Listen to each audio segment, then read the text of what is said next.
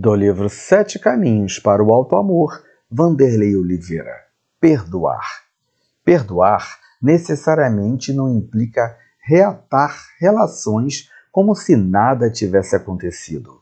Perdão nem sempre significa resgatar a relação com o ofensor. Antes de tudo, perdão é achar a saída da dor emocional que a atitude do outro criou em seu coração. E isso só se consegue quando entende qual a sua parcela de responsabilidade no que aconteceu entre você e seu ofensor. Parece um contrassenso pensar assim, mas nos assuntos que envolvem as relações humanas não existe ofensas unilaterais. Existe corresponsabilidade para que as mágoas ocorram no relacionamento.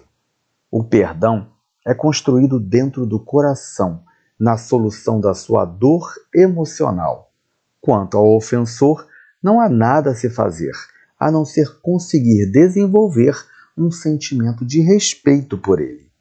Se o seu conceito de perdão não incluir a solução para sua mágoa, qualquer iniciativa de perdoar quem o ofendeu será uma atitude de desrespeito a si mesmo. Passar por cima de tudo ou tentar esquecer não é perdoar, é um ato de desamor a si mesmo.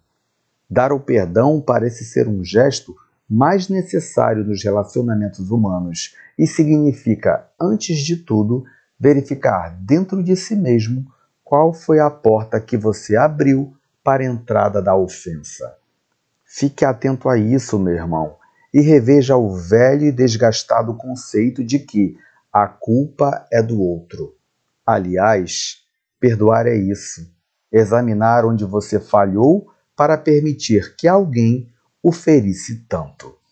Que seu dia seja lindo e abençoado. Bom dia.